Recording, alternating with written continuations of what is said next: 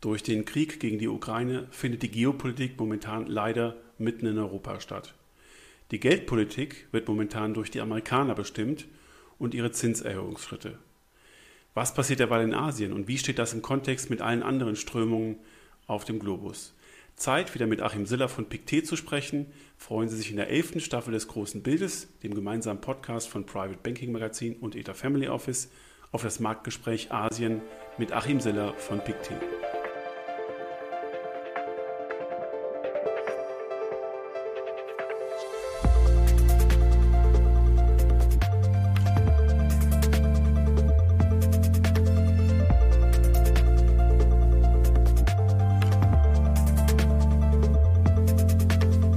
Stuttgart darf ich wieder sehr herzlich Achim Siller von PICT bei uns begrüßen. Herzlich willkommen zurück, Herr Siller. Hallo, Herr Hammes, grüße Sie. Ähm, wir haben zwar heute als Schwerpunkt äh, den Markt Asien zu besprechen, aber es ist viel passiert, es ist kompliziert, könnte man zusammenfassen.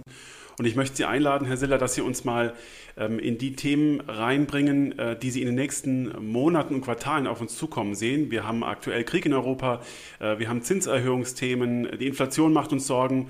Äh, wie ordnen Sie das? Was sind aus Ihrer Sicht so die, die entscheidenden Kräfte, die in den nächsten Monaten und Quartalen für uns wichtig sein werden? Ja, vielen Dank. Äh, Sie haben es angeschnitten. Ich denke, ähm, insbesondere das Inflationsthema ist ein, ein, ein, Thema, das, äh, ich würde mal sagen, bis weit in 21 hinein von vielen Marktteilnehmern eher unterschätzt wurde.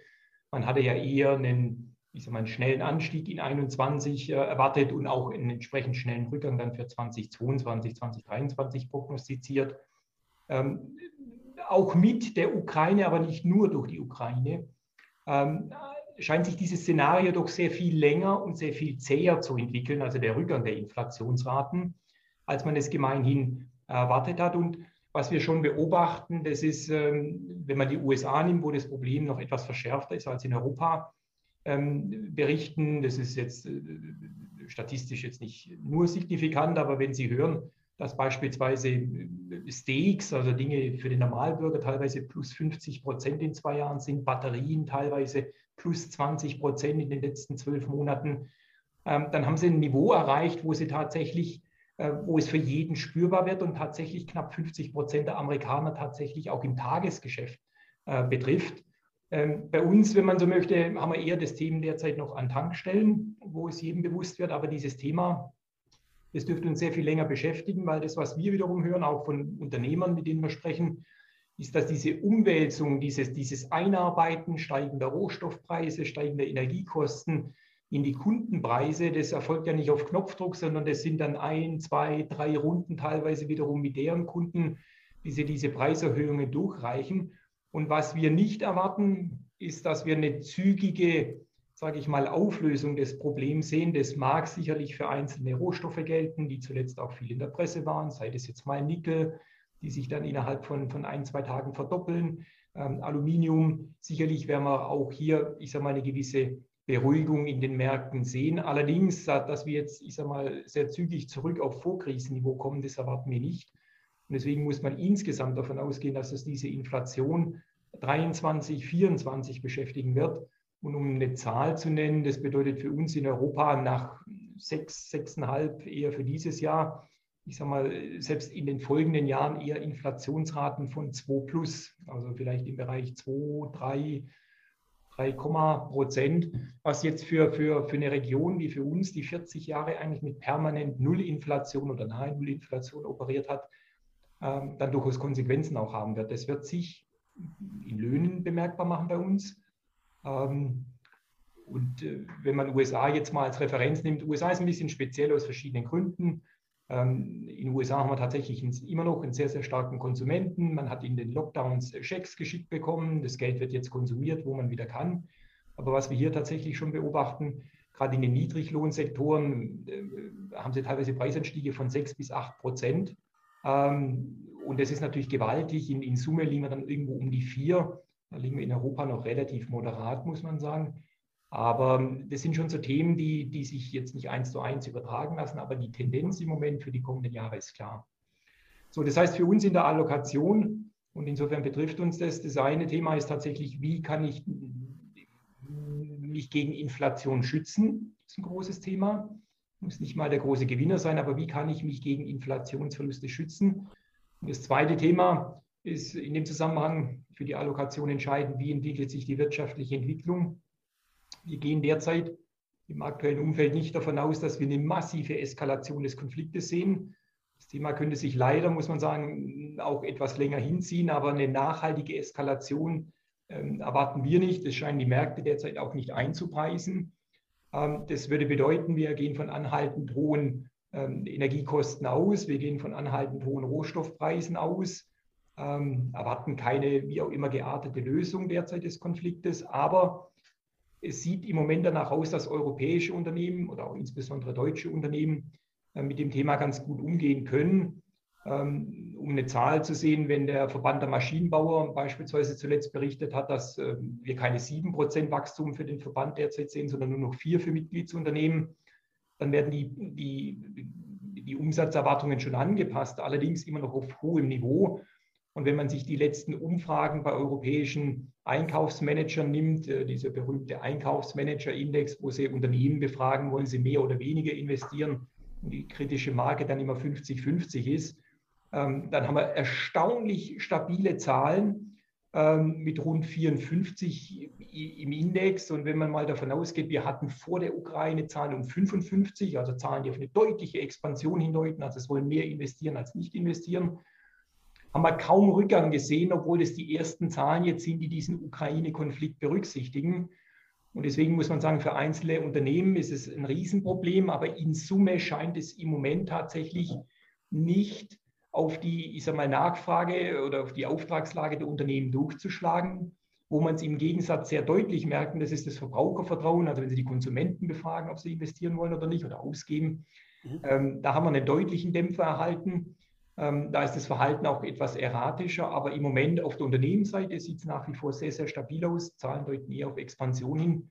Und insofern erwarten wir ein relativ stabiles Wachstum für dieses Jahr in Europa mit rund 2,5 bis 2,8 Prozent. Das ist ungefähr zweimal so viel wie unser langfristiges Wachstumspotenzial, also unverändert Hochkonjunktur. Und äh, ähnlich wie es die EZB sieht derzeit, können wir es uns nur schwer vorstellen, dass wir tatsächlich in eine Rezession gehen. Immer unterstellt, ähm, dieser Krieg eskaliert nicht ins, ins Uferlose, was wir uns alle nicht wünschen wollen. Also insofern stabiles Wirtschaftswachstum bei relativ hohen Inflationszahlen. Und in dem Umfeld glauben wir tatsächlich historisch gesehen, ähm, was bietet guten Inflationsschutz? Dann wird natürlich oft werden Realwerte diskutiert. Das sind dann Immobilien auf der einen Seite. Ja. Ähm, da haben wir natürlich jetzt Corona-bedingt, was das Thema, dann ist Immobilie nicht gleich Immobilie, wie uns dann sehr deutlich vor Augen geführt wurde. Aber hier gibt es im Moment einen sehr klaren Trend. Ähm, unverändert, was das Thema Logistik beispielsweise betrifft, sind Immobilien derzeit sehr stark gefragt, auch in Innenstadtlagen oder stadtnahe Lagen äh, für die Logistiker. Aber auch der Büromarkt scheint sich zu stabilisieren. Einzelhandel, Innenstädte bleibt sicherlich ein Thema, das ein bisschen differenziert gesehen wird. Aber Wohnungseigentum ist durchaus wieder gefragt. Also insofern Immobilien, ja. Dann Gold ist so ein Thema, das in 21 überhaupt nicht funktioniert hat als Inflationsschutz, 22 jetzt leider Gottes durch die ähm, Ukraine-Krise zuletzt so ein bisschen Rückenwind erhalten hat, ähm, geht sicherlich ein Stück weit, aber historisch gesehen tatsächlich sehr, sehr guter Inflationsschutz und am besten belegbar sind Unternehmensbeteiligungen, sprich Aktien. Und deswegen schauen wir uns derzeit Unternehmen für Unternehmen sehr stark an. Hier ist die Frage tatsächlich, wie ist mein Geschäftsmodell aufgestellt, wie sind meine Kosten, welche Möglichkeiten habe ich, insbesondere meine Kosten letztendlich auch durchzureichen. Und da sehen wir uns eigentlich sehr gut aufgestellt. Es gibt dann doch zum Glück, muss man sagen, auch eine ganze Reihe von Unternehmen, ähm, die auf der Kostenseite A flexibel sind, beziehungsweise B eine, eine sehr ordentliche Preissetzungsmacht haben, um entsprechend Preise auch durchzuholen, um Margen stabil hochzuhalten. Und deswegen liegt der Fokus im Moment tatsächlich eher, muss ich sagen, obwohl es nicht einfach ist, aber ich sage mal, in einer, in einer in einer ordentlichen Aktienquote. Das heißt, äh, die Aktienquote haben Sie gar nicht so stark zurückgefahren, sondern Sie äh, überprüfen die Qualität Ihrer Aktien oder die Robustheit Ihrer Aktien in der aktuellen Situation. Korrekt. Ich denke, ähm, genau wie Sie sagen, das Thema ist äh, Qualität, ist jetzt auch nicht neu, dieses Thema. Aber ich denke, in dem aktuellen Umfeld ist es umso ja. wichtiger. Und Sie müssen sich Unternehmen für Unternehmen anschauen. Also ich sage mal, zu weit, ich sage mal, diese Makro-Diskussion, Value, Growth, greifen dann meistens zu kurz, sondern sie schauen sich Unternehmen für Unternehmen an. Ähm, welche Kostenstruktur habe ich und welche, sage ich mal, Preissetzungsmacht habe ich. Auf der anderen Seite gibt es Themen, das muss man auch sehen, die in dem Rückgang, in dem jüngsten Rückgang massiv teilweise mitgelitten haben, also die in der Korrektur auch entsprechend zurückgekommen sind. Ähm, wir denken dann an Themen beispielsweise wie Infrastruktur, die perspektivisch wieder wichtiger wird. Wir denken dann tatsächlich auch an so Themen wie, wie erneuerbare Energien, die ja derzeit viel in der Diskussion sind. Ähm, das sind durchaus Themen, wo wir glauben, wo es aktuell auch Investitionsmöglichkeiten gibt, die jetzt zuletzt deutlich im Gesamtkontext mit abgestraft werden, äh, die perspektivisch aber, ich würde mal sagen, aktueller denn je werden. Mhm. Insofern äh, haben wir die Quote, wie Sie sagen, nicht reduziert und ähm, die jüngsten Erholungen geben uns eigentlich auch weitestgehend recht, während wenn man auf der Zinsseite beispielsweise sieht, wenn Sie globale Unternehmensanleihen nehmen, haben Sie inzwischen einen ähnlichen Rückgang oder teilweise noch stärkere Rückgänge, als Sie in globalen Aktien gesehen haben. Mhm. Ähm, und hier muss man natürlich sagen, wenn ich von anhaltend hohen Zinsniveaus ausgehe, wird es auf der Zinsseite sehr viel schwieriger, ich sage mal, ein positives Szenario zu generieren als auf der anderen Seite in Aktien. Und deswegen denke ich, äh, macht es sich absolut bezahlt, eine, eine vergleichsweise neutrale Aktienquote durchzuhalten. Ich glaube nicht, dass man kurzfristig jetzt massiv erhöhen muss. Wir gehen jetzt in, eine, in, in den Quartalsberichtssaison, wir gehen in eine Runde massiver Gewinnrevision. Das heißt, wir werden stimmungsmäßig eine Menge Gegenwind bekommen. Aber perspektivisch, denke ich, äh, sind es eher Gelegenheiten, die eine Menge Qualität jetzt auch zu vernünftigen Preisen investierbar macht. Mhm. Aktuell haben Politiker einen richtig schweren Job, gerade wenn sie mit diesen geopolitischen Fragen beschäftigt sind, aber Notenbankpolitiker ja eigentlich auch. Ähm, und äh, wir wissen seit Jahresanfang oder seit Jahresende 2021, dass die äh, FED durchaus einen Ausbruchsversuch aus dem Monetarismus und aus den niedrigen Zinsen, der hohen Geldmenge ähm, versucht hat.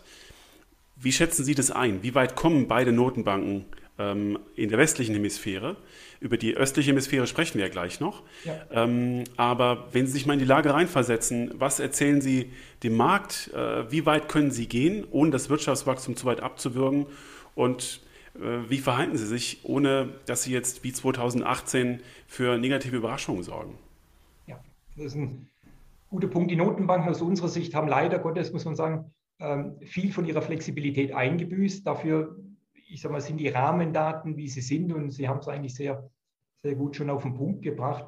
Ähm, die Notenbanken haben die Wahl zwischen, wir versuchen, dieses Inflationsthema aggressiv zu adressieren und auf der anderen Seite versuche ich die Wirtschaft nicht zu sehr zu belasten. Und wenn wir mal in den USA beginnen, wo das Problem noch etwas akuter ist aus unserer Sicht, es gab eine Studie der, der Fed New York im Dezember, die zum einen festgestellt hat, dass rund 75 Prozent dieses Preisanstieges oder der Inflationsraten auf Lieferkettenprobleme im weitesten Sinne plus Energiekosten zurückgehen. So, jetzt hat sich das Energiekostenthema seither nochmal deutlich verschärft mit dem Eingeständnis auf der anderen Seite, dass man sagt, man kann natürlich zunächst auch nur einen Teil des Problems tatsächlich aus Notenbanksicht adressieren. Also dessen ist man sich wohl sehr wohl bewusst. Auf der anderen Seite, was ich sagte, haben sie den massiven politischen Druck natürlich, weil das Beispiel, das wir mit Batterien und Stakes aktuell hatten oder eingangs hatten, ähm, das Thema ist tatsächlich in der breiten Bevölkerung angekommen. Dann haben sie Midterm Elections in den USA anstehen. Das heißt, sie haben natürlich auch politisch einen gewissen Druck, sage ich mal, das Heft des Handelns in der Hand zu behalten, Aktion zu zeigen. Und was man sicherlich festhalten kann, und das ist das, was die amerikanische Notenbank zunächst mal macht, in dem Umfeld macht es auf alle Fälle keinen Sinn, Gas zu geben. Also zusätzlich, ähm, ich sage mal, Liquidität in Menge, aber auch, sagen wir mal, Liquidität in Form von Nullzins zur Verfügung zu stellen. Und deswegen ist das, was wir am, das wahrscheinlichste Szenario ist eher, dass die Notenbank, wenn man so möchte, den Fuß vom Gas nimmt ähm, ohne jetzt zunächst mal in eine Bremsung, also in eine Vollbremsung reinzugehen. Und das führt aus unserer Sicht dazu, dass wir dieses Jahr Zinserhöhungen sehen dürften in der Größenordnung vier bis sechs Zinserhöhungen. Sechs Erhöhungen A025 ist derzeit der Konsens, was eingepreist wird. Möglicherweise werden es auch etwas weniger, weil die Notenbank eins auch sehr wohl erkennt. Also diese sehr hohen Preise, die drücken heute schon auf die Nachfrage. Das heißt, diese wirtschaftliche Dynamik, die wir in den USA sehen, die lässt eh schon nach. Und normalerweise versuchen sie ja mit ihrer Notenbankpolitik so eine überschäumende Wirtschaft äh, einzufangen. Jetzt haben wir ja eine andere Situation. Wir haben eine sehr hohe Inflation und eine Wirtschaft, die eh schon an, an Momentum verliert. Und deswegen könnten wir uns auch vorstellen, dass die Notenbank jetzt bis in den Sommer hinein zunächst mal erhöht und dann auch mal ein, zwei Sitzungen aussetzt, um einfach mal die Wirkung abzuschätzen, zumal ein Teil dieser Corona-Maßnahmen, dieser Hilfsprogramme dann im Sommer auslaufen. Also die Schätzung im Moment geht zwischen vier und sechs. Ähm, gab zuletzt ja Schätzungen eher sechs Zinserhöhungen plus X. Ähm, wir glauben, die Notenbank ist sich dessen bewusst, dass ich die, die Wahl habe zwischen, ich nehme etwas höhere Inflation in Kauf oder ich lege eine Vollbremsung hin mit der Konsequenz in die Rezession zu gehen. Ja. Und in dem Umfang werden die Notenbanken aus unserer Sicht derzeit eher die Inflation in Kauf nehmen. Ähm, und deswegen ist, wenn man so möchte, und das darf man auch nicht unterschätzen, die Notenbank hat ja drei Instrumente eigentlich zur Hand. Das eine ist die Geldmenge. Das haben sie jetzt äh, quasi erstmal eingefroren, indem man sagt, wir drucken kein neues Geld oder kaufen keine Anleihen auf. Inwiefern man beginnen wird, diese Bilanz, die sie da aufgebaut haben, zu schrumpfen, indem ich Anleihen, die fällig werden, einfach nicht verlängere, teilweise oder wie auch immer, das werden wir noch sehen. Also ob ich an der Menge drehe, das werden wir sehen. Das zweite große Thema ist der Zinssatz. Das ist das, was wir jetzt zuletzt gesehen haben. Und das dritte ist das Thema, wie kommuniziere ich mit dem Markt, also Kommunikation. Und im Moment liegt der Schwerpunkt tatsächlich sehr stark auf der Kommunikation, äh, möglicherweise stärker als auf den echten Zinsen und auf den Geldmengen zunächst. Und man versucht den Markt im Moment verbal auch zu beeinflussen. Das hat bisher, muss man sagen, auch ganz gut funktioniert. Ähm, das geht immer so lange gut, bis der Markt dann sagt, jetzt ja. äh, wollen wir den Test haben, ob, ob er auch durchzieht. Im Moment ähm, scheint man damit klarzukommen. Also das ist die Situation für die USA. Europa ist die Situation, wenn man so möchte, etwas einfacher oder schwieriger, wie auch immer. Äh, die EZB wird aus unserer Sicht einmal im Jahr erhöhen, am Jahresende, im vierten Quartal. Dann haben wir einen Spielraum von 0,25. Man wird zunächst mal aufhören, weitere Anleihen aufzukaufen, sprich Geld zu drucken. Behält sich aber durchaus eine Hintertür offen, dass das Programm überprüft wird, um einfach auch Spielraum zu haben für den Fall, dass diese Ukraine-Geschichte jetzt unangenehme Nebeneffekte für einzelne Länder oder die Region bringen könnte. Also man lässt sich die Tür offen, bei Bedarf wieder nachzulegen. Aber das wahrscheinlichste Szenario ist derzeit, wir sehen eine Zinserhöhung von 0,25, dann gehen wir von minus 0,5 auf minus 0,25 und vielleicht im ersten Quartal 23 dann Richtung 0. Viel mehr, ehrlich gesagt, zwischen 0 und 0,5 positiv sehen wir dann auch nicht fürs kommende Jahr, weil wir eine ähnliche Problematik haben. Die wirtschaftliche Entwicklung kühlt sich schon ab. Ähm, und es wird ja eher schon teilweise auch im Markt Stagflation diskutiert, also Nullwachstum bei hohen Inflationsraten. Sehen wir im Übrigen nicht. Wie gesagt, wir erwarten stabiles Wachstum, aber das Wachstum schwächt sich im Laufe des Jahres tendenziell ab. Und insofern hat die Notenbank vielleicht das Glück, sage ich mal, dass in die nachlassende wirtschaftliche Dynamik ein Stück weit hilft. Und was wir helfen, oder ich sage mal, was, was, was helfen könnte, wie im Umfeld ist zumindest, wir werden jetzt März, April nochmal gewaltige Zuwächse bei den Inflationszahlen sehen durch den Ukraine-Effekt, Rohstoffpreise. Und dann hoffentlich, sage ich mal, erwarten wir einen sukzessiven Rückgang dieser extrem hohen Inflationsraten. Die werden dann möglicherweise nicht schnell genug zurückgekommen, aber wir haben zumindest mal, ich sage mal, so nachlassendes Momentum. Die Zahlen kommen zurück. So, und es ist aber mal vom Sentiment her, das könnte den Notenbanken helfen, dass man sagt, wir dürfen nicht überschießen, es läuft schon in unsere Richtung. Und das ist die wahrscheinlichste äh, mhm. Szenario für uns im Moment. Aber schwieriger Job. Ja, das finde ich auch. Das haben Sie gerade auch sehr ausführlich dargestellt. Äh, Sie haben auch gerade den Begriff Stagflation genannt. Ähm, das ist ja letzten Endes äh, äh, die, das neue Szenario, vor dem wir so ein bisschen stehen und vor dem wir uns ähm, fürchten müssen. Wir kommen aus der Reflation. Wir hatten ganz guten konjunkturellen Rückenwind aus der Covid-Erholung. Das wird jetzt zu stark oder stärker abgebremst als erwartet durch den Ukraine-Krieg. Und was wir ähm, insbesondere seit äh, Covid wissen, ist, dass durch eine aktive Branchenrotation ja relativ gut Alpha generierbar ist gegen den klassischen, gegenüber den klassischen Indizes und äh, sicher auch diese ganz grobe äh, Unterscheidung zwischen Value und Growth und dann in der Stufe drunter in den verschiedenen Branchen sehr viel getan hat. Und das ist ja auch ganz unterschiedlich gehandhabt worden. Mich würde mal interessieren, Ihre Einschätzung, Herr Siller, ähm, wie denn aus Ihrer Sicht diese Branchenrotation und diese Bevorzugung bestimmter Branchen jetzt vor dem Szenario weitergeht, das Sie gerade geschildert haben. Mhm. Ähm, sehen Sie da weiterhin äh, die Möglichkeit, großes Alpha zu erzielen und sehen Sie bestimmte Branchen, die jetzt in den nächsten Quartalen oder in den nächsten Monaten und Quartalen im Vorteil sind? Das ist ein guter Punkt. Also die, ist, wenn man, wenn man historisch mal Zahlen nimmt, ich sage mal, wie sich Branchen in verschiedenen Szenarien entwickeln, ist es tatsächlich ein Unterschied, ob wir perspektivisch eine, eine Stagflation erwarten oder ich sage mal, nur Wachstum mit hohen Inflationsraten.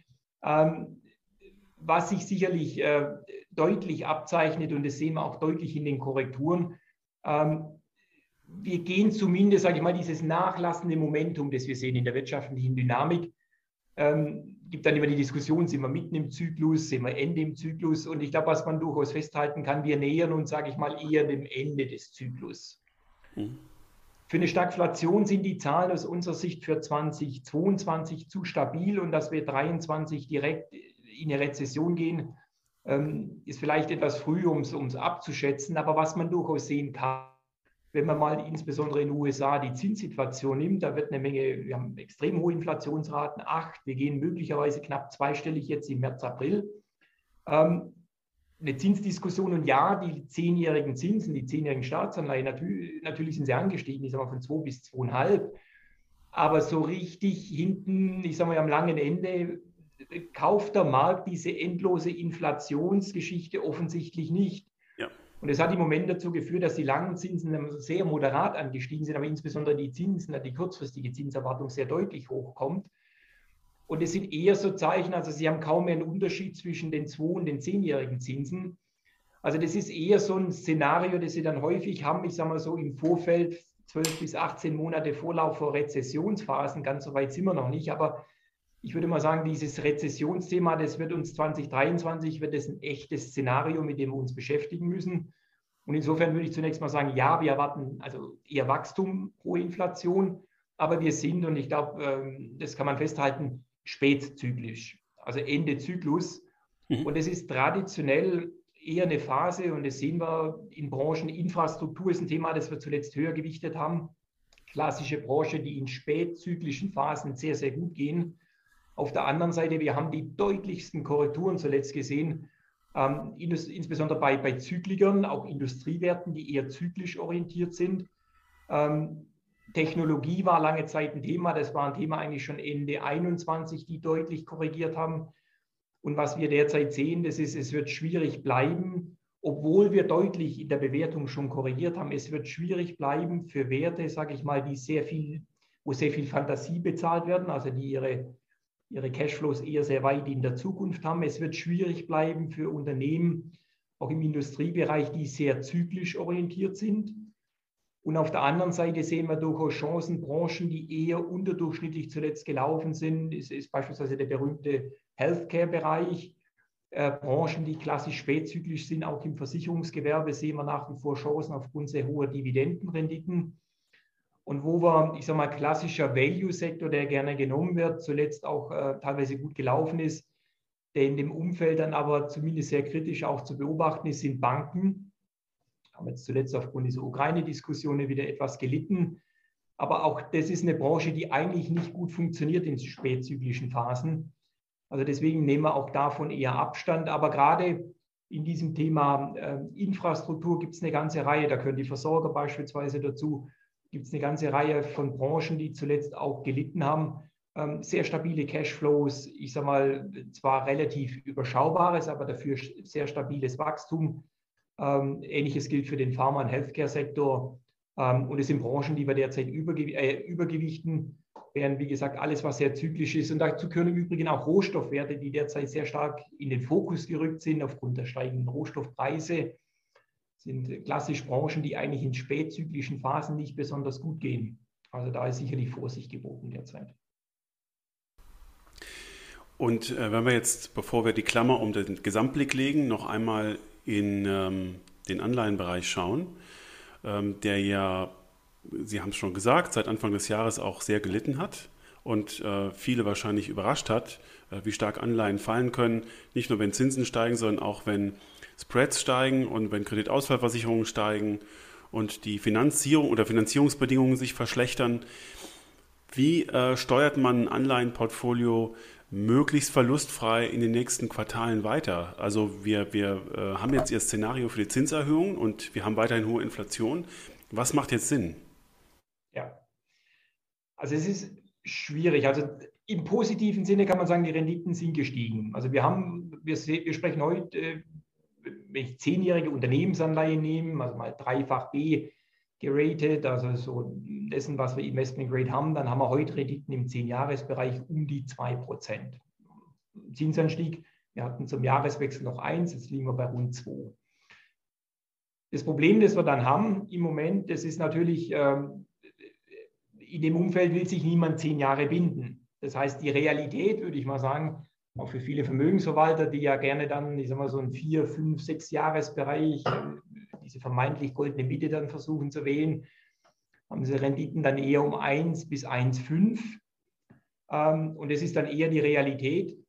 Wenn wir es jetzt zunächst mal nominal betrachten, kann man sagen, gut 1 bis 1,5 ist besser als minus 0,5 im Moment Guthabenverzinsung. Aber es ist natürlich auf der anderen Seite so, ich habe latent immer noch das Risiko, dass ich vielleicht nochmal ein halbes Prozent oder vielleicht dann auch doch nochmal ein halbes bis ein Prozent Zinserhöhung habe, bei einer durchschnittlichen Laufzeit von vier bis fünf Jahren, dann sind sie auch relativ schnell, sage ich mal, dann haben sie nochmal vier, fünf Prozent Gegenwind in den Kursen. Und das ist dann sehr unangenehm. Sehr lang will sich niemand positionieren. So, und deswegen ist im Moment, äh, sagen wir mal, für eine Buy-and-Hold-Strategie, glauben wir, ist im Moment, haben sie kaum eine Möglichkeit, eine auskömmliche oder ich sage mal eine absolut positive Rendite auf sich die nächsten ein, zwei Jahre zu erzielen. So, dann gibt es die berühmte Möglichkeit, ich versuche mehr Risiko, mehr Credit in irgendeiner Form zu nehmen, in der Hoffnung, dass, sagen wir mal, das, was wir jetzt zuletzt auch in der Ukraine gesehen haben, dass nicht nur die Zinsaufschläge in den Anleihekurse berücksichtigt wurden, sondern zusätzlich auch noch so ein Risikopuffer eingearbeitet wurde, dass sich diese Risikopuffer ein Stück weit normalisieren. Und wenn man mal schaut, wir haben in den USA Zinssätze derzeit so einen Vergleich zu haben. Sie haben in den USA tatsächlich für lange Zehnjährige, da haben sie im Schnitt für alle Unternehmensanleihen im Schnitt so Investment Grade fast 4% Rendite. Sie kriegen derzeit, sagen wir mal, im Bereich so drei Jahre plus minus kriegen sie um die drei. So, wenn ich jetzt bereit bin zu sagen, jetzt nur mal, wo das Risiko derzeit ein Stück weit drin ist, Sie heute in Schwellenländer gehen und sagen, ich nehme Unternehmensanleihen, also ebenfalls Unternehmensanleihen, selbe Ratings aus Schwellenländern. Das ist dann tatsächlich zwei Drittel in der Regel Asien. Dann haben sie plötzlich Zinsen, die liegen nicht mehr bei 3, sondern liegen sie ja bei 6 derzeit. Also da haben sie einen Risikoaufschlag drin, der war historisch immer so 1% bis 1,5 Punkte drüber. Aktuell haben sie Risikoaufschläge von 3. Und das ist natürlich auch ein Ergebnis dieser Russland-Ukraine-Diskussion derzeit, was, was Schuldner betrifft, dass diese diese Investments panikartig verkauft werden. Ähm, da haben Sie sicherlich eine Chance, sollte sich das Thema beruhigen. Da haben Sie, ich sage mal, statt 1, 1,5 Risikoaufschlag derzeit 3 drin. Da habe ich durchaus Chancen, Geld zu verdienen. Und die andere Möglichkeit, das hat uns zuletzt auch, sagen wir mal, diese Ukraine-Geschichte sehr deutlich vor Augen geführt. Sie haben natürlich im, im Zinsmarkt, wenn Sie versuchen, sehr flexible Ansätze zu wählen, immer wieder eine Reihe von, von getriebenen Verkäufern, die dann auf Knopfdruck, sei das jetzt Russland, weil die aus den Indizes entnommen wurden, sei es, weil es in der Presse ist, dann werden die Anleihen, das, was davor noch Investment Grade war, ist heute dreifach C geratet aufgrund der bekannten Probleme. Und es führt hier teilweise zu massiven Verkaufstransaktionen, weniger aus Bewertungsgesichtspunkten, sondern einfach, weil sie regulatorisch gar nicht in der Lage sind, die Dinger zu halten. Und das ermöglicht natürlich umgekehrt, wenn ich jemand habe, der hier nicht, ich sage mal, gebunden ist an derlei Restriktionen, es bietet immer wieder enorme Möglichkeiten, weil was wir auch sehen in diesen Stressphasen, diese Zinsmärkte, also Märkte für Anleihen, die sind dann bedingt liquide und dann haben sie häufig eine Richtung. Da wollen entweder alle rein oder es wollen alle raus. Und im Moment haben sie in den Phasen, wo dann alle raus wollen, durchaus auch die Chance, ich sage mal, vernünftige Qualität, wenn sie eine ordentliche Analyse gemacht haben, äh, für relativ viel Discount zu erwerben. Aber Sie müssen aus unserer Sicht, Sie müssen aktiv dann in der Lage sein, Positionen zu nehmen. Für eine Buy-and-Hold-Strategie wird es tatsächlich sehr schwierig auf absehbare Zeit. Aber Sie bauen jetzt schon die Brücke nach Asien. Das ist ähm, äh, genau auch die Richtung, in die ich wollte. Ähm, und haben die asiatischen Anleihen adressiert. Ich will das einfach schon mal ähm, äh, mit aufnehmen äh, in unseren Themenkatalog. Wenn wir jetzt mal davon oder so tun, als wären wir als Investor von diesen Panikverkäufen asiatischer Anleihen nicht betroffen, ist das tatsächlich dann ein Baustein, den man sich langfristig ins Portfolio legen kann? Und ist denn aus Ihrer Sicht alles, was jetzt gerade unsere Zinslandschaft, unsere Anleihenlandschaft ähm, mit sich bringt, äh, das ein, ein Wegweiser, um asiatische Anleihen für einen europäischen Investor langfristig stärker aufzubauen im Portfolio? Also Asien insgesamt, glaube ich, ist ein Thema, äh, sowohl für die Aktien als auch für die Anleihen. Der Markt gewinnt einfach zunehmend an Bedeutung. Ähm, viele kennen das Thema vielleicht, ich sag mal, aus den 90ern zur Jahrtausendwende. Dann hat man viel mit Schwellenländern, hat sie in Lokalwährung begonnen. Ähm, der Bereich beispielsweise für Unternehmensanleihen, das ist tatsächlich so ein Markt, der sich die letzten 10, vielleicht 20 Jahre tatsächlich erst entwickelt hat. Aber er entwickelt sich sehr schnell. Und ich habe natürlich Länder, ähm, werden wir gleich sehen, also wenn ich Asien nehme, dann kann man sagen, die Schwellenländer, also Asien in Summe ist zum Beispiel Nettoimporteur von Rohstoffen. Wenn ich jetzt eine große Klammer mache, dann tiefer reinschaue, dann haben sie Länder wie Indonesien und Malaysia beispielsweise, die sind tatsächlich, tatsächlich Nettoexporteure. So, dann haben sie Länder, die sind wiederum, wenn sie Thailand nehmen, die hängen sehr stark am Tourismus, ähm, die zuletzt stark gelitten haben. Und so ist, sagen wir mal, der Markt insgesamt sehr heterogen und er wächst sehr stark. Ähm, was die investierbaren Möglichkeiten begibt. Und er wird auch sehr schnell erwachsen, was so Themen betrifft wie, wie Standards beispielsweise, die für, für, für europäische oder US-amerikanische Investoren auch sehr wichtig sind. Und insofern entwickelt sich da tatsächlich was. Und jetzt, wenn man mal die Bedeutung Asiens in, in, auch weltweit wirtschaftlich nimmt, muss man natürlich sagen, ähm, der Markt entwickelt sich, der Markt ist volumenmäßig, wächst sehr stark, wächst sehr viel schneller als, als Europa und die USA. Und insofern wird der Markt auch A investierbarer und B einfach wichtiger, auch in, im, im globalen Kontext. Und deswegen ja, das sind Märkte, die wir uns immer stärker anschauen. Für uns ist es auch tatsächlich sehr wichtig, deswegen, dass wir Expertise vor Ort in Tokio äh, sehr lange, aber insbesondere zuletzt auch in Hongkong und Singapur aufbauen oder Shanghai, weil um die Themen, weil es einfach Asien in Summe einfach riesig ist, um die Themen dann äh, detailliert bespielen zu können, müssen sie vor Ort sein. Aber das Thema wächst und gewinnt zunehmend an Bedeutung. Wenn wir mal grundsätzlich auf die Aktienseite schauen und ähm, Sie haben, wie Sie gesagt haben, die Maschinenräume in Asien und ich weiß, dass man als Investor, der dort in Ihrem Haus in Asien investiert ist, auch mit diesen Maschinenräumen sprechen kann. Ähm, was ja durchaus wichtig ist und was einem auch ein gutes Gefühl dafür gibt, wer das eigentlich, ähm, aus welchen Gründen das Portfolio steuert und wie und welche Kriterien da entscheidend sind. Aber jetzt sind Sie sozusagen der Übersetzer dieser Maschinenräume hier in Deutschland.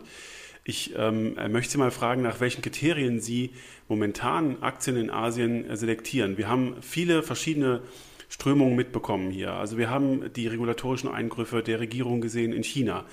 Ähm, wir haben gesehen, dass vielleicht damit die Tech-Giganten gelitten haben, vielleicht auch weiter leiden werden. Wir haben aber gesehen, dass dadurch der Konsument gestärkt werden soll. Das heißt, mhm. Konsumwerte äh, und, und auch die, die Politik der Notenbank zielt ja darauf ab, dass der Konsument stark werden soll. Das ist jetzt etwas, was China betrifft. Mm, und Infrastruktur ist auch so ein Thema, das man aus der europäischen Perspektive gut verfolgen kann. Wie viel Geld fließt in Infrastruktur? Äh, wie wird vielleicht das beeinflusst durch die Immobilienkrise in China?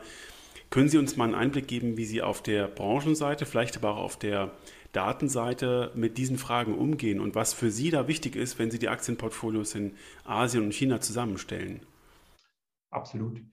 Also die, jetzt haben wir mehrere Komplexe. Ich würde zur Regulierung gleich nochmal kurz zurückkommen. Das hat tatsächlich äh, insbesondere für die chinesischen Investitionen entscheidenden Einfluss. Und egal wie man es interpretieren möchte, ähm, was wir sehr deutlich gelernt haben, was auch nicht neu ist, aber eine Wirtschaftspolitik oder beziehungsweise eine Unternehmenspolitik gegen die Regierung zu machen, ist in China nicht möglich.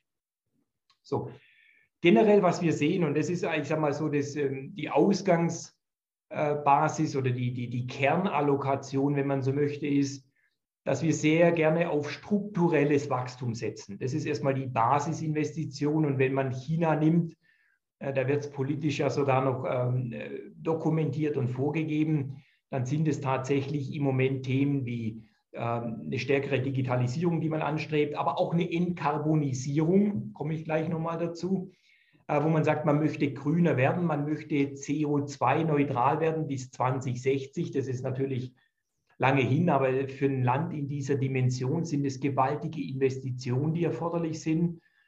Was wir derzeit sehen, und es wurde jetzt zuletzt auf dem letzten Parteikongress Anfang März auch beschlossen, man möchte massive Investitionen in Infrastruktur tätigen.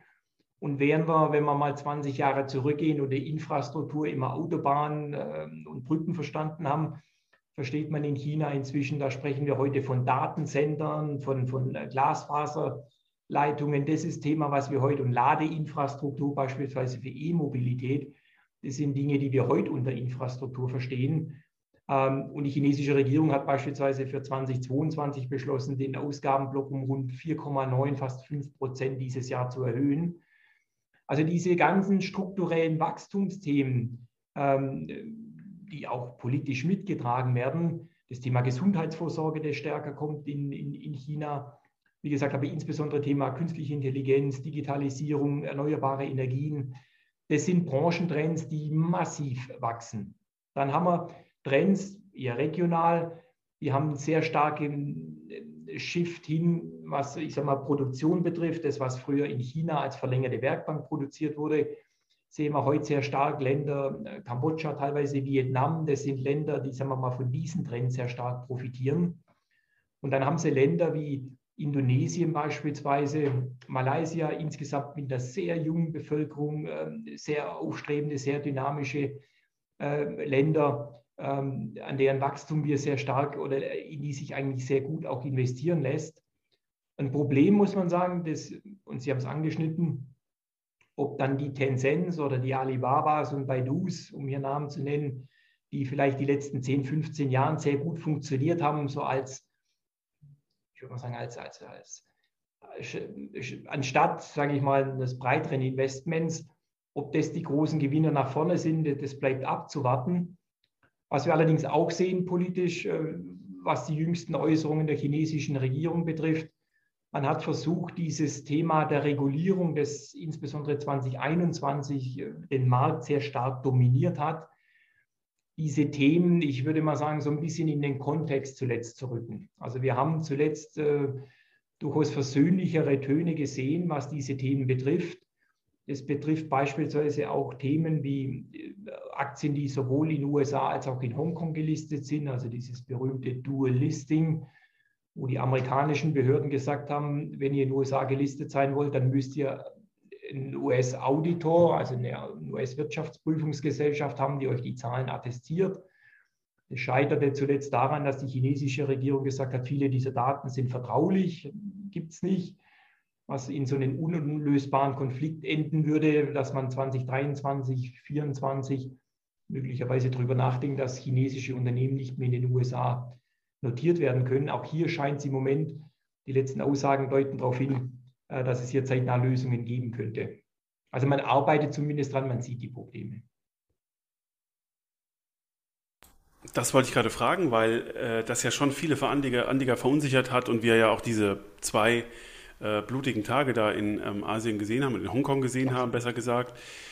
Äh, halten Sie das für ähm, lösbar oder ist damit nicht schon so ein bisschen auch ähm, durch die Kommunikation der Amerikaner gespielt worden? Äh, äh, liebe Chinesen, passt auf, was mit den Investoren in russischen Aktien passiert. Und das wollen wir nicht. Passiert auch mit den amerikanischen Investoren, die eure Aktien halten.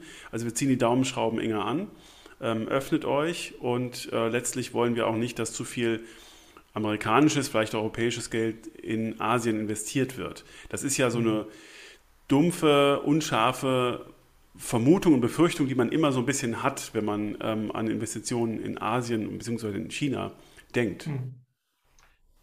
Absolut. Also ich denke, also wovon wir überzeugt sind, ist äh, dieses chinesische System erstmal für europäische und, und, und US-amerikanische Investoren verdient aus unserer Sicht einen gewissen Discount. Also ich, ich muss einen, wenn man so möchte, einen Risikoaufschlag oder Abschlag, wie, wie man es auch sehen möchte, äh, haben diese Aktien aus unserer Sicht verdient, weil ich diese politische Komponente habe. Und was wir jetzt, wie Sie, Sie haben es angeschnitten, zuletzt gesehen haben, da reichen dann Äußerungen über Listings oder über Delistings oder Anforderungen, die unerfüllbar sind oder wie auch immer man das nennen möchte, das ist schwer zu prognostizieren. Generell, unser Standpunkt ist schon der, es gibt ein klares Verständnis der chinesischen Regierung, dass Ziele, die ich ja anstrebe, Marktführerschaft in der Digitalisierung, beispielsweise künstliche Intelligenz, Robotertechnik, erneuerbare Energien, dass die ohne privatwirtschaftliches Engagement und ohne private Investitionen nicht machbar sind. Insofern gibt es auf der einen Seite ein klares Bekenntnis dazu, äh, diese Themen, äh, ich sage mal, auch in privaten Investitionen zu fördern. Und auf der anderen Seite habe ich natürlich dieses regulatorische Damoklesschwert drüber, wenn es dann zu groß, zu profitabel, wie auch immer wird, äh, dass dann versucht wird, rein zu regulieren. Und im Moment scheint man hier, deswegen, also das ist immer so eine Balance, in der man sich befindet. Also ein Abschlag für die Bewertung, ja. Wie viel ist immer, ich sag mal, eine Frage, die unterschiedlich beantwortet wird. Ähm, aber den, den Abschlag, den haben sie verdient. Auf der anderen Seite, und das ist das, was wir sehen, wie gesagt, es gibt ein klares Bekenntnis zu diesen Märkten ähm, und private Investitionen sind zwingend erforderlich, ähm, um das Thema voranzutreiben. Insofern, ja, bleibt der Markt aus unserer Sicht unverändert investierbar. Man muss sich des Problems einfach äh, im Hintergrund bewusst sein. Und es hat aber auch dazu geführt, wenn man es in Zahlen belegen möchte, dass sie für chinesische Aktien heute, jetzt wenn man es mal in Summe nimmt, äh, ich sage mal, zehnmal Jahresnettogewinn bezahlen, während sie für US-amerikanische 17, 18 Mal bezahlen. Ja. Also dieser Abschlag ist in den Märkten, also die Märkte in dem Sinn sind schon effizient, das einzuarbeiten. Ähm, weil ich gerade diese, diese beiden ähm, heftigen Tage in Hongkong angesprochen habe, es gab ja auch sozusagen die Gegenreaktion. Und interpretieren Sie denn das, was da passiert ist, als ähm, ja, Türöffner oder als, als Signal, dass die chinesische Regierung tatsächlich sagt, liebe ausländische Investoren, wir, wir wollen euer Geld, wir brauchen es und wir, wir laden euch ein, hier zu investieren und äh, verschließen uns da gar nicht? Oder wie, wie äh, würden Sie diesen Schritt interpretieren? Also es ist ein Schritt, jetzt ist das politische System in China ähm, auch etwas komplex. Also wir haben zumindest die Aussage desjenigen gesehen, des Vizepräsidenten, der zuständig ist für die Marktregulierung, also für die Kapitalmärkte zunächst mal. Und das Bekenntnis ist relativ klar zu sagen, ja, wir bekennen uns ganz klar zum Markt, zu diesen Vereinbarungen. Und es war auch derjenige, der unterstrichen hat, dass man hart an der Lösung arbeitet, um dieses Problem beispielsweise mit dem US-Listing in den Griff zu bekommen. Sie haben auf der anderen Seite aber durchaus, ich sage mal, in China auch Strömungen, also Kader, die, die eher Monopolstrukturen überwachen, die Arbeitsbedingungen überwachen. Ähm, und deswegen war es ein wichtiger Schritt für uns, dass es so kommuniziert wurde. Also das ist durchaus eine valide Quelle, die hier bemüht wurde. Ähm, allerdings, Sie brauchen dann immer so den Beleg, dass es in der Praxis dann auch umgesetzt wird, weil da durchaus andere Bereiche ebenfalls tangiert werden, die es möglicherweise nicht so flexibel interpretieren. Und vielleicht, wenn man auch einen Schritt zurückgeht, Sie hatten das Thema USA, China hier zitiert. Ähm, das ist sehr spannend, wenn man so die versucht, jetzt auch aus europäischer Sicht die chinesische Position in diesem Ukraine-Konflikt hier zu, zu analysieren. Aus chinesischer Sicht zunächst mal ist man eindeutig neutral. Und zwar neutral im Sinne von, man hält sich aus jedweder militärischen Aktion, sei es äh, in Waffenlieferungen etc., ja. zurück. Und das ist, was wir glauben, was durchaus valide ist. Was aber auch interessant ist, das wird man in Europa, wir sehen es, glaube ich, nicht so, aber aus chinesischer Sicht beispielsweise wird jetzt dieser Konflikt instrumentalisiert, um die, aus amerikanischer Sicht, die Chinesen, sage ich mal, näher in dieses US-Europa-Boot zu holen und man aus chinesischer Sicht aber, ich würde es mal sagen, neutral, neutral bleiben möchte. Ähm, und deswegen sind dann teilweise auch diese Diskussionen, so wird es in China zumindest interpretiert, versucht man jetzt, ich sage mal, in den USA die Gunst der Stunde ein bisschen zu nützen, um China da möglicherweise noch näher ranzuholen. Ähm, aber aus chinesischer Sicht möchte man sich hier, und es scheint auch im Moment glaubwürdig zu sein, hier ähm, neutral in jeder Richtung äh, zu positionieren. Und äh, insofern also ein latentes Thema, das ja immer drüber hängt, mit Strafzöllen wird ja gedroht, wenn jetzt hier geliefert wird. Also im Moment gehen wir nicht davon aus, dass wir neue Zölle sehen. Ähm, sehen allerdings auch nicht, dass es jetzt eine maximale Entspannung auf der Seite gibt. Aber mit dem aktuellen Setup können die Chinesen offensichtlich ganz gut leben. Wenn wir mal die ähm, ein bisschen zurückgucken, wir haben diese Immobilienkrise gehabt in China, die ist noch nicht vorbei. Äh, Gab es heute auch wieder Nachrichten, dass Immobilienunternehmen weiterhin Probleme haben, ähm, mit äh, der Offenlegung ihrer Daten und, und ihrer Berichterstattung.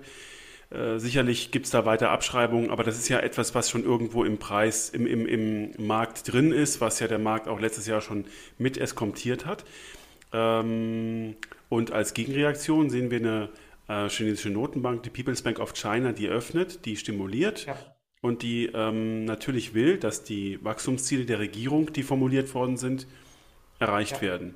In China formuliert ja die Regierung die Wachstumsziele und die sind ja auch ordentlich durchaus und das ist ja auch das, was wir als Investor sozusagen wünschen würden. Ähm. Wie realistisch sehen Sie denn, dass die chinesische Regierung oder die, die Notenbank das schafft und vielleicht auch dadurch einen Sog erzeugt, dass ähm, Investitionsgelder tatsächlich auch aufgrund dieser Notenbankaktionen ähm, nach China finden? Denn was wir ja aus unserer Perspektive sehr genau wissen, ist, dass diese Notenbankstimuli, die die Chinesen jetzt gerade tun und von denen wir gerade wieder abrücken, ja auf den Aktienmarkt extrem positive Auswirkungen hatten. Also zumindest bei uns. Also die, die, Sie haben das Thema angeschnitten, diese Immobilienkrise ist tatsächlich ein Riesenproblem. Es war ein Problem 21, da war es auch medial ein großes Thema. Mhm. Das Problem hat sich tatsächlich nicht gelöst. Also wir stehen eigentlich, wenn man ehrlich sind, genau da, wo wir letztes Jahr auch standen. Und jetzt haben wir heute äh, Meldungen bekommen, beispielsweise über Zahlungsausfälle, beziehungsweise da werden wieder äh, Aufschub für, für Zinszahlungen angefordert. Also wir haben hier keine Lösung gehabt. Für die Märkte haben Sie recht, ist es ein Stück weit erstmal, ich würde mal sagen, ein Stück weit eskontiert. Und auf der anderen Seite, das war chinesische, der chinesische Standpunkt immer. Möglicherweise hat sich deswegen auch bisher wenig getan. Es ist kein systemrelevantes Problem. Mhm. Das war ja eine Befürchtung lange Zeit für die Märkte, dass man sagt, hier, wir haben, ich sage mal, analog äh, dem Thema in den USA, dass ich quasi eine Immobilienkrise habe und das, ich sage mal, in eine Weltfinanzkrise führt. So, also es ist kein systemisches Problem, das glauben wir immer noch, aber es ist ein Problem, das nach wie vor nicht gelöst ist. So, jetzt haben wir eine Situation, also ich habe eine Riesenbaustelle auf dieser Immobilienseite, unverändert. Es belastet im Moment unverändert die Neubautätigkeiten. Also wir haben Levels im Moment aufgrund dessen, dass ich massive Finanzierungsprobleme bei den Bauträgern habe. Ich habe Erstanträge bei, bei den Baugeschichten, die liegen teilweise 15, 20 Prozent unter Vorkrisenniveau, mhm. unverändert.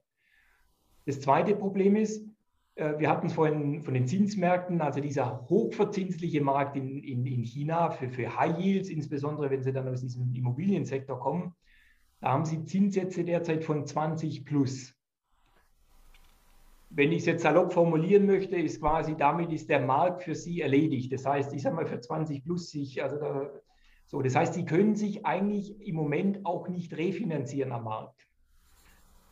So, und deswegen ist dieses Problem, sage ich mal, jetzt keins, äh, das, das die Chinesen, sage ich mal, äh, ins Verderben stürzen wird, aber es ist ein Problem, eine Riesenbaustelle, weil sich auf der Bautätigkeit zu wenig tut.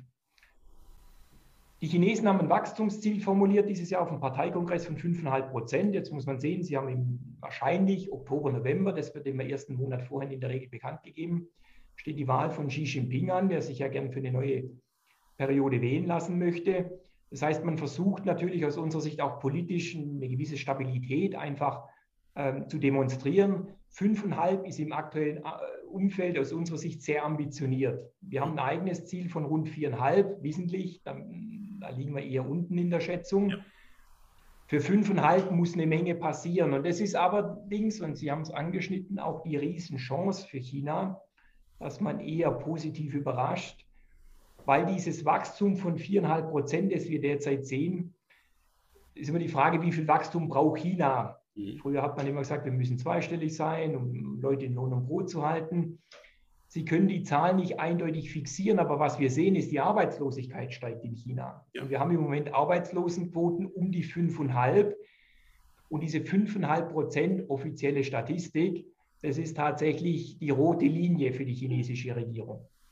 Und wenn man, ich sage mal, einen Blick tiefer reinschaut, dann fällt auf, dass insbesondere der Bereich der 15- bis 24-Jährigen, also ich sage mal der Jungen, der Berufsstarter, haben sie Arbeitslosenquoten von 15 plus und das ist dann schon relativ viel.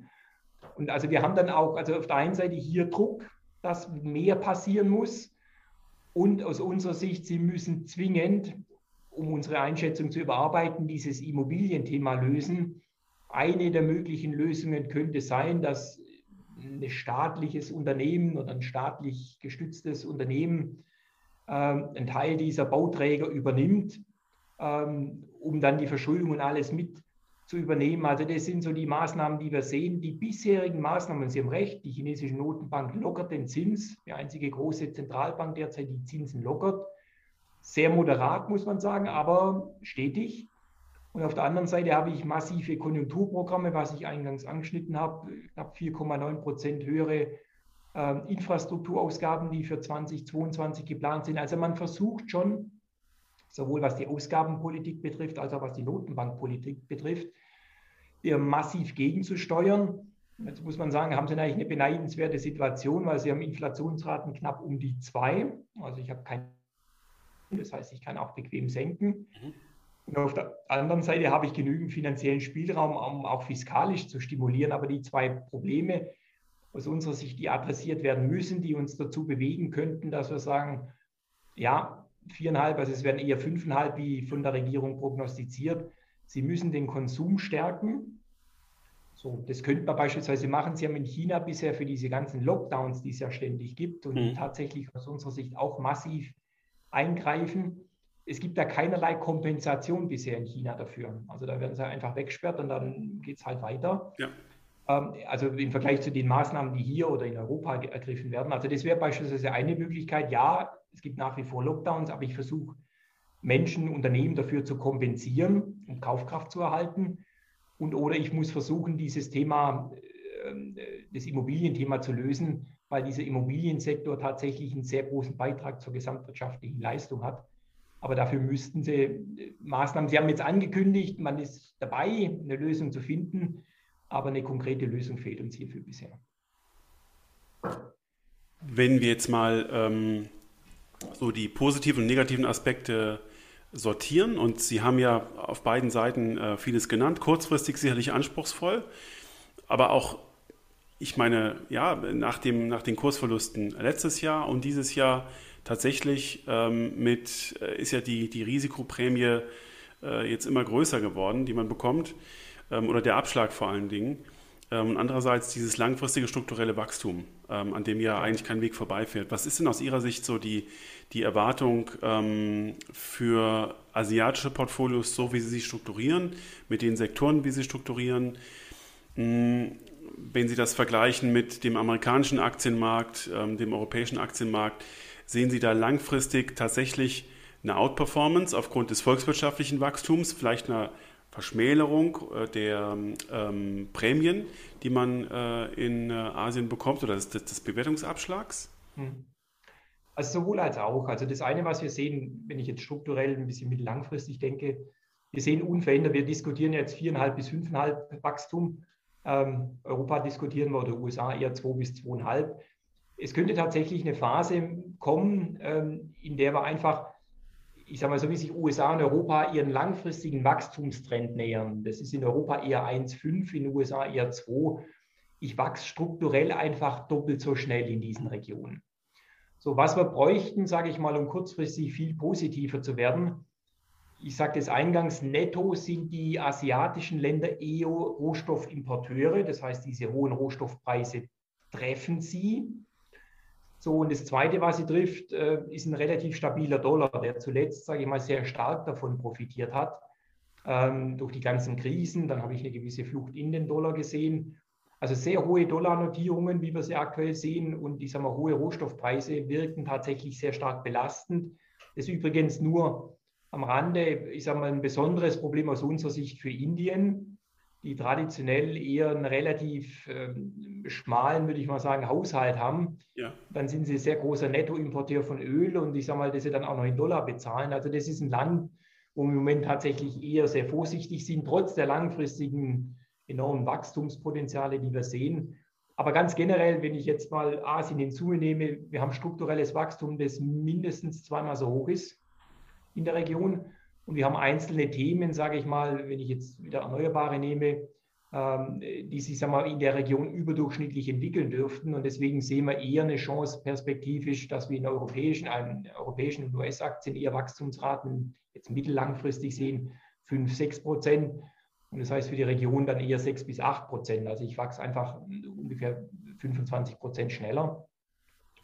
Und deswegen ist es ein Markt aus unserer Sicht, der zunehmend an Bedeutung gewinnt.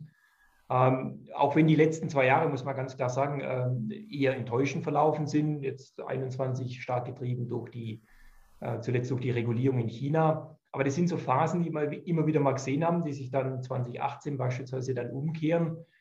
Und insofern denken wir, also wir haben sowohl eine Chance, ich wachse stärker und ich habe einen enormen Bewertungsabschlag zuletzt eingearbeitet. Also wenn Sie so wollen, habe ich zwei Chancen, an denen gedreht werden kann, dass sich der Abschlag, äh, also zum einen das Wachstum höher ist und zum anderen der Bewertungsabschlag etwas reduziert. Und insofern äh, würde ich sagen, sind wir jetzt nicht euphorisch im Moment in dem aktuellen Umfeld. Ist auch schwierig allenthalben, aber tendenziell spricht eine ganze Menge dafür, ähm, dass wir hier strukturelle Outperformance für die nächsten zwei, drei Jahre sehen dürften.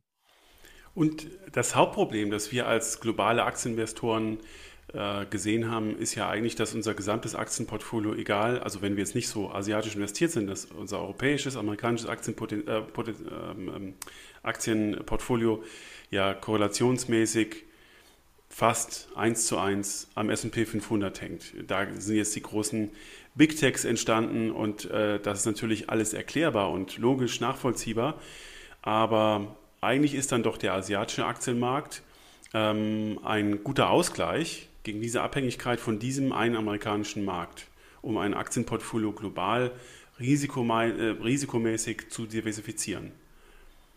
Absolut, weil ich sage mal, wenn Sie es jetzt mit Europa vergleichen, gibt dann immer die Diskussion, haben wir eine relative Outperformance Europa zu den USA, eine relative Bewertung. Wenn man es dann am Ende zusammenlegt, ich sage mal, dann haben Sie doch Märkte, die sehr stark miteinander korrelieren. Äh, was wir dann häufig sehen, ist dann USA, weil einfach etwas mehr Technologie ist, ist aber mit der Technologie etwas besser geht.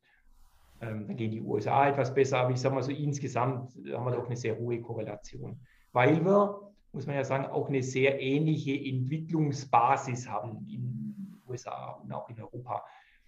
Was wir in Asien sehen, ist tatsächlich zum einen, wir haben einen sehr heterogenen Markt, also ich sage mal Regionen, die sehr stark vom Tourismus abhängen, die sagen wir mal sich sehr stark sage ich mal, erst entwickeln, Vietnam beispielsweise. Dann habe ich Länder, äh, ich sage mal, wie Südkorea ist jetzt, äh, ich sage mal, vielleicht das andere Extrem, die extrem technologielastig sind. Also zum einen, ich bin sehr viel breiter diversifiziert und ich habe einfach Länder, die in völlig unterschiedlichen Entwicklungsstadien sind.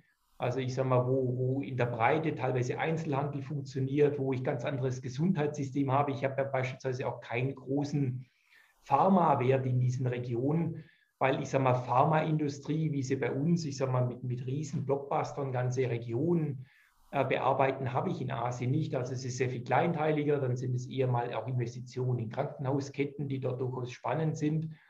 Dann werden Dinge wie Altersvorsorge beispielsweise oder Versicherungswesen im Allgemeinen, das entsteht dort erst. Also das sind Branchen, die hier, ich sage mal, extrem matur sind, ähm, die entstehen dort.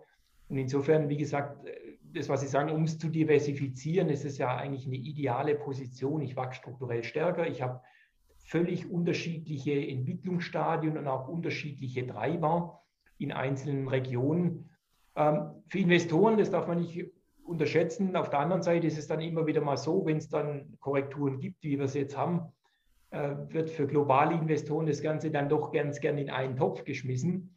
Auf der anderen Seite sind das dann genau die Möglichkeiten, wo man sagt, naja, wenn ich mir dann die Mühe mache und da ein bisschen genauer reinschaue, ähm, dann sind die tatsächlich sehr unterschiedlich von diesen ganzen Themen betroffen, sowohl regional als auch was die Branchen und Unternehmen betrifft. Und deswegen bietet dieser Markt aus unserer Sicht tatsächlich ein enorm breites, breites Spielfeld äh, für Investoren. Äh, wichtig ist nur tatsächlich, wie Sie sagen, die Favoriten vielleicht, die man ganz gern die letzten zwei, drei Jahre überall rumgereicht hat oder die letzten zehn Jahre ja. vielleicht gerne rumgereicht hat. Aus unserer Sicht, es werden aller Voraussicht nach nicht die Favoriten für die nächsten zehn sein. Mhm. Meine letzte Frage, Herr Siller, ähm, wenn Sie jetzt ein globales Aktienportfolio bauen, ähm, dann können Sie die regionale Gewichtung vornehmen, wie das vielleicht im MSCI World äh, stattfindet also sehr amerikalastig. Ähm, aber jetzt, wenn ich Ihre Argumentation höre, wird die wahrscheinlich anders aussehen. Welche Rolle sollte für einen europäischen Investor Asien spielen? Also wenn Sie die, die global die Aktien weltweit verteilen, wie stark würden Sie, Aktien, äh, wie stark würden Sie Asien gewichten? Also die, die Bandbreite geht von bis. Jetzt muss man sagen, in Phasen wie jetzt, wenn wir Krisen haben, gibt es natürlich eine gewisse Tendenz, sage ich mal, sich auf Bewährtes zurückzuziehen. Ähm, und äh, was gerne genommen wird, wenn ich es jetzt wiederum auch für viele äh, mhm. Asset Manager nehme, dann ist, Sie haben es angeschnitten, dann ist Aktienwelt, also MSCI Welt beispielsweise, Indizes, das ist dann immer ein ganz guter Maßstab, weil ich sage mal, solange ich mich daran orientiere, bin ich dann neutral.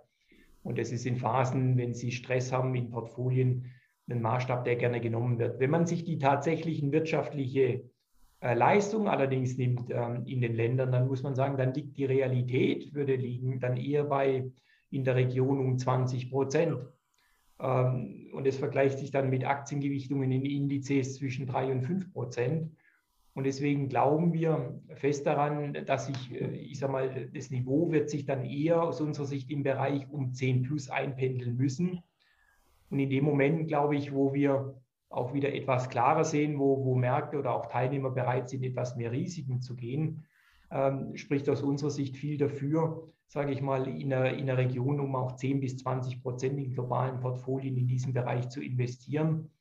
Wir versuchen es tatsächlich über, über Direktanlagen, die wir tatsächlich auch aus Singapur und Hongkong heraus verwalten lassen, weil, wie gesagt, diese Märkte, also die, die gängigen Favoriten, die man früher gerne hier auch äh, selber nehmen konnte, das sind nicht die, die nach vorne hin funktionieren.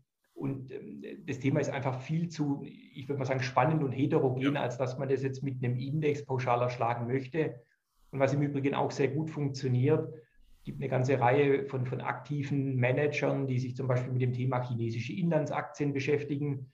Also wo ich allein rund 4000 Werte im chinesischen Inlandsmarkt investieren kann. Das ist ungefähr, das ist etwas mehr, als sie in New York handeln. Ähm, das ist ein Markt, der für Ausländer nur sehr, sehr bedingt investierbar ist aktuell direkt. Ähm, das ist aber ein Markt, der sich auf der anderen Seite regulatorisch versucht zu öffnen. Also ich habe hier ja eigentlich ein Szenario, wo ich eine Menge spannender Unternehmen habe, die eigentlich zunächst mal Stand heute nicht investierbar sind. Der Markt öffnet sich aber.